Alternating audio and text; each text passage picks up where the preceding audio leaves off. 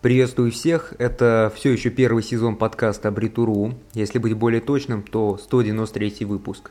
Кстати, сейчас уже конец марта, а 192 выпуск был аж 24 января. Я бы рассказал что-то крутое про то, чем я занимался все это время, но оно сейчас вообще никому не нужно, когда вокруг происходит вот такая вот непонятная штукенция. Для тех, кто впервые слушает, либо успел подзабыть за то время, пока я ничего не писал, напоминаю – меня зовут Войтенко Владислав, и я работаю над этим подкастом с 2018 года. Тема этого выпуска станет переезд в другую страну. Когда это актуально? Для кого это актуально? И вот нужно ли конкретно тебе сейчас про это вообще задумываться?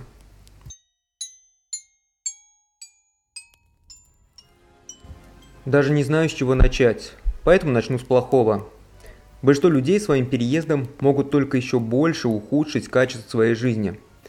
Не подумайте про меня ничего такого. Я не поддерживаю пропаганду, и я очень часто критикую решения нашей власти.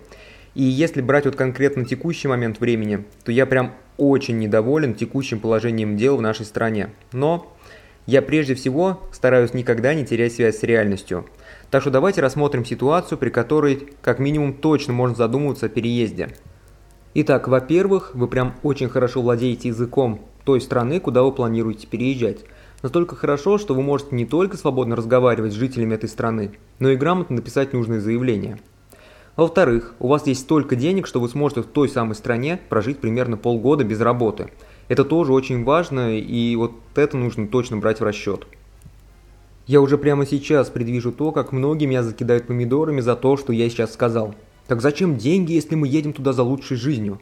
Да все просто. Затем, чтобы вы там не ночевали под мостами. Вот просто вот прям совсем чуть-чуть понизите свой социальный статус и все. Дальше будет только все намного сложнее, выбраться из этого бывает практически нереально.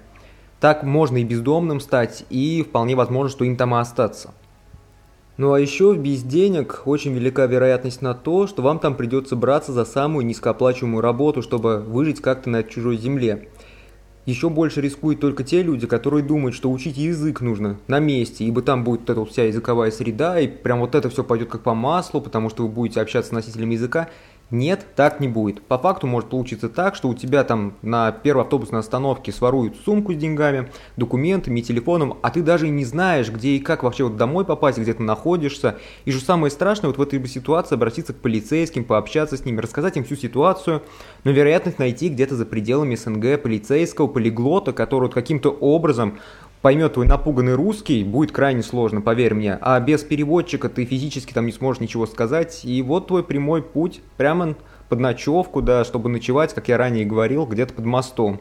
Это очень плохая перспектива.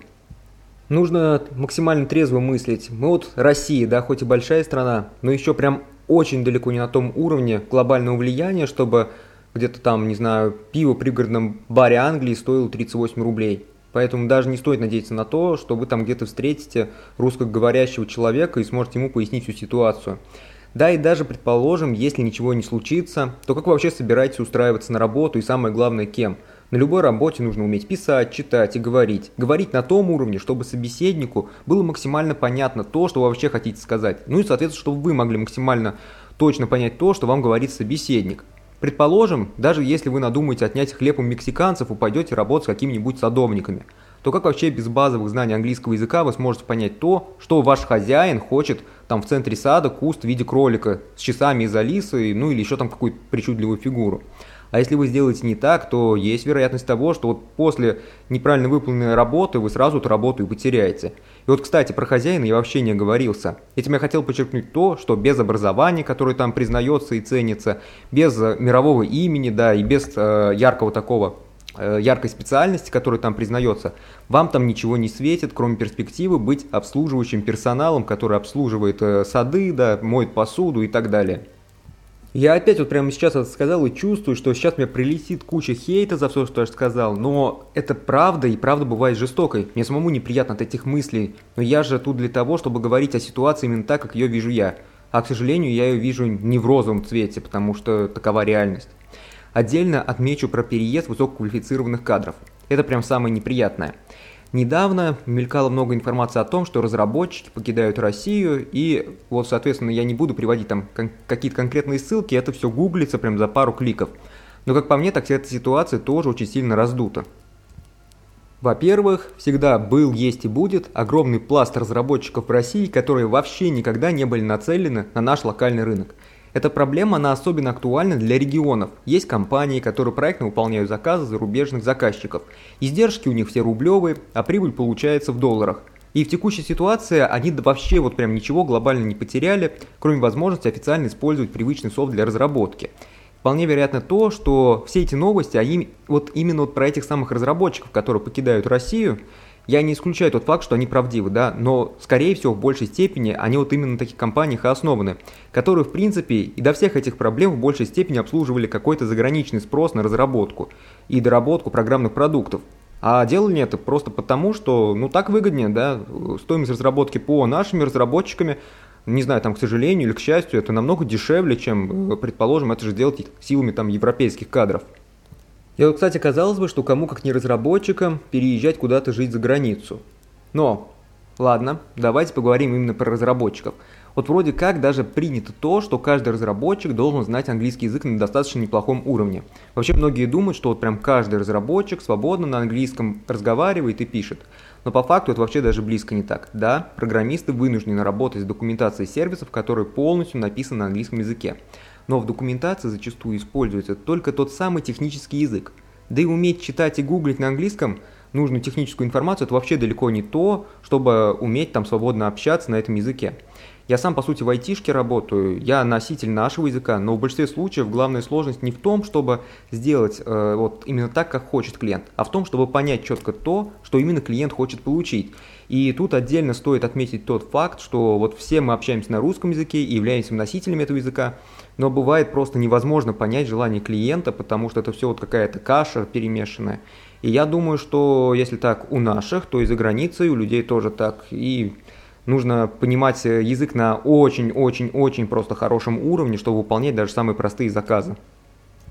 Ну и вообще, если говорить именно про переезд, то это же вам не поход за хлебом в магазин, да, и тут уже стоит разделить. Если вы говорите про переезд за границу на всю жизнь, то тут стоит брать в расчет, что кризис – это вообще само по себе временное обстоятельство.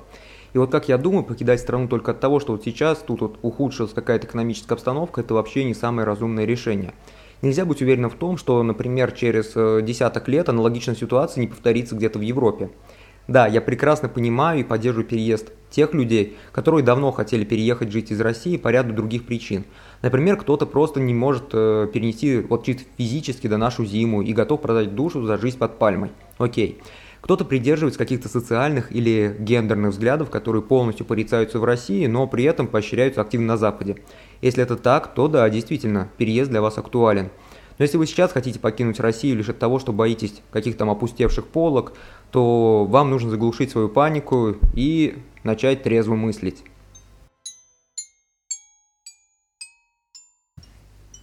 Во-первых, стоит учитывать тот факт, что Россия является достаточно крупной экономикой, и вот просто так сделать вид, что России никогда не существовало, просто ни у кого не получится. Да? Во-первых, Россия занимает третье место в мире по добыче нефти. Большая часть Европы очень сильно зависит от российского газа. Это примерно 40% от общего импорта природного газа, который приходится на страны Европейского Союза. Если Россия прекратит поставку газа, сильнее всего пострадают Италия и Германия. Именно эти страны больше всего сейчас зависят от нашего газа. Разговор про какие-то там альтернативные источники энергии, он, конечно, есть. И этих разговоров очень много. Но реального толка и какого-то существенного продвижения я в этом не видел.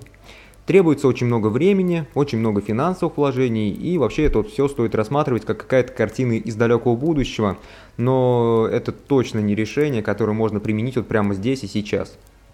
Хотя, тут опять же, да, стоит признаться в том, что я ни в коем случае не являюсь каким-либо там специалистом э, в экономике мирового масштаба или политологии, и поэтому мне очень страшно даже самому себе признаться в том, что я могу ошибаться – если все это растянется на несколько десятков лет, то мне будет крайне обидно за то, что я говорил, и, если честно, то вот как-то немного не хочется э, вот этого всего да, для детей нашей страны, которые сейчас только подрастают. Я за дружбу между всеми. И, пожалуй, вот именно на этом я и закончу данный выпуск подкаста. Если данный выпуск подкаста вам показался хотя бы немного полезным, то я буду крайне благодарен за ваши лайки, репосты и подписку. Ну и также, если вы зайдете в нашу группу, то вы там можете оставить очень много критики.